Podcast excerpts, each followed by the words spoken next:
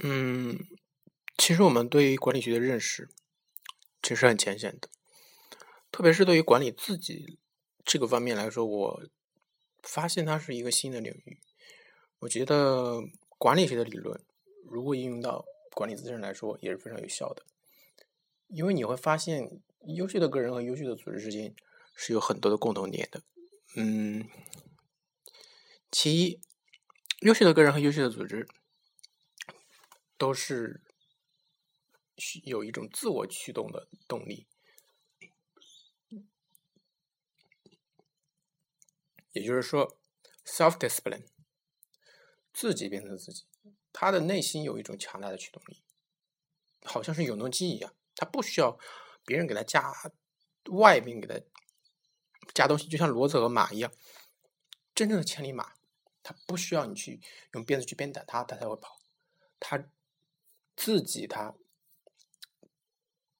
就有一个往前跑的动力，因为千里马的意义何在呢？就是在跑。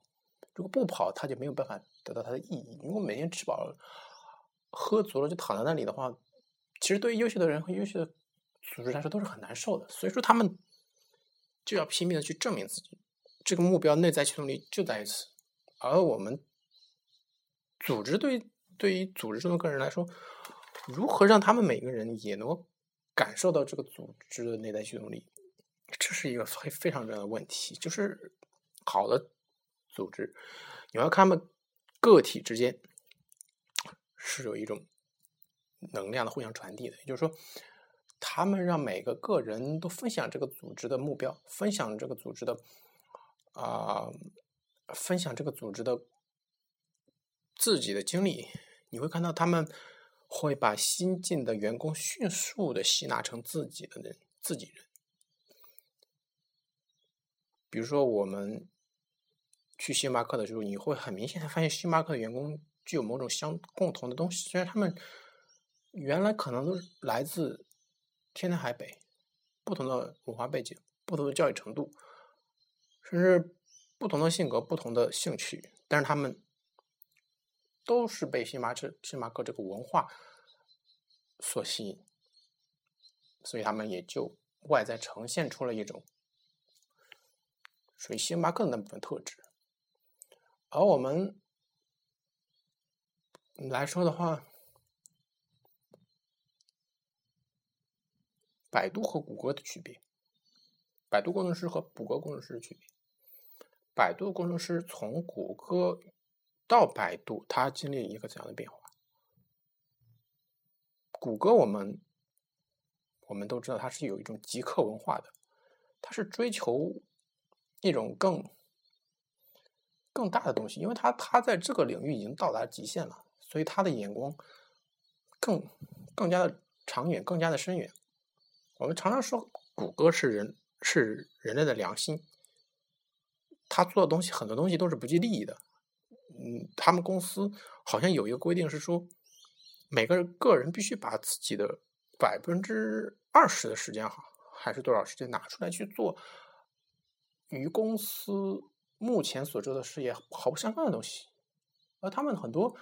我们现在来看来是他们的很重要的利益点的东西，都是从这个里面发展出来的。比如说安卓这个项目，就是一一个员工的业余项目、业余兴趣。反映出他们现在的一个着力点。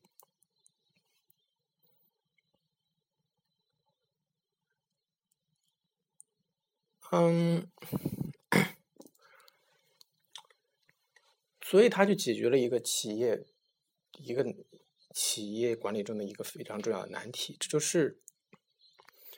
一个企业要怎么样做才能够做到基业长青、永垂不朽。万年不倒，也就是说，你一做企业，你做做到一时成功是很容易的，只要抓住一个潮流，抓住一个热点，而说你不用很多创新，也会去，也可以取得短期的成功，甚至你可以不计代价、不计利益的去做某些东西，然后去达到你的成功。这就像我们中国很多传统的商业人。他们的行为就是这样，他们就商业人的商业人的做法就是追求热点，就是俗话说，就是哪里挣钱他们去做什么，挣钱他们去做什么，哪里挣钱他们就去哪里，他们没有一种持续的做事情的能力。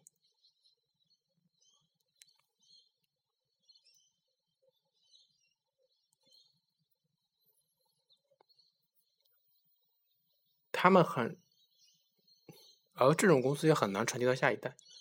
他们的金钱也很快的就会被消耗光，因为他们的没有内在驱动力，他们生意人以获得最大利益为目标，而不是获得长远利益，而不是获得企业的长治久安。在这个方面上来说，我们又可以把管理这个话题扩大化。看看一个国家的管理一个国家的管理和一个企业之间管理有什么共同之处？看看好的国家和好的组织、好的企业之间有什么相同之处？比如说，我们今天都很羡慕的美国民主是怎么样发展而来的？它首先我们可以学习美国这个国家的它的分权、三权分立这个制度。很多企业，我们都我们都知道，它是有一个很多企业，很多现在看来很成功的企业，我们都知道它是有大多数都是有一个很强力的创始人的，而这个创始人呢，对这个企业的影响是非常大的，但是往往这个企这个企业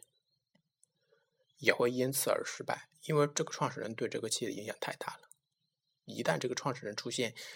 什么样的问题？不管是他个人的身体的问题，还是个人的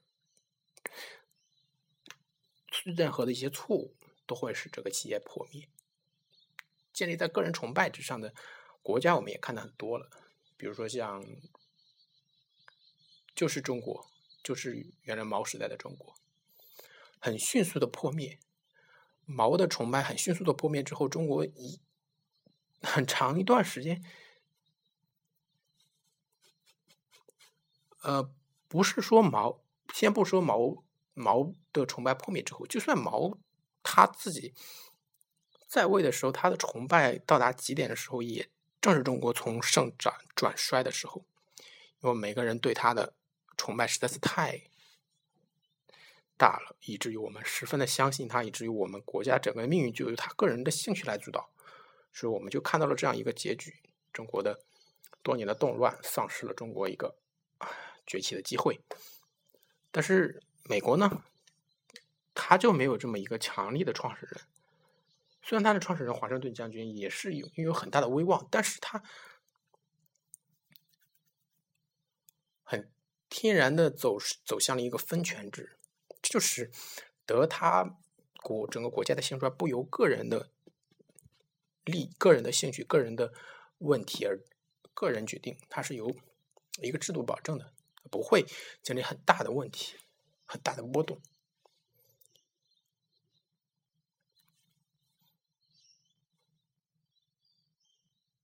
但是对于组织来讲，也是这个样子的。如果一个创始人很强力的话，一旦这个创始人去世，或者这个创始人出现什么失误，这个组织就会遭到很大的问题。所以。创始人如果一旦有这种创始人的强力创始人的企业，应该很自觉的在自己的能力范围还能力范围之内打破个人崇拜，就是说把企业的权利分散出去，让不同的人让下属真正融入这个企业中去。我们会看到一个强力的创始人对于这个公司的影响。有一个方面就是在于他的下属，就是他的下属习惯于这么一种听听命于人的一种工作方式。你一旦把他放到一个需要他去做决策的这么环境之中，他自己就会感到手足无措。所以这种人。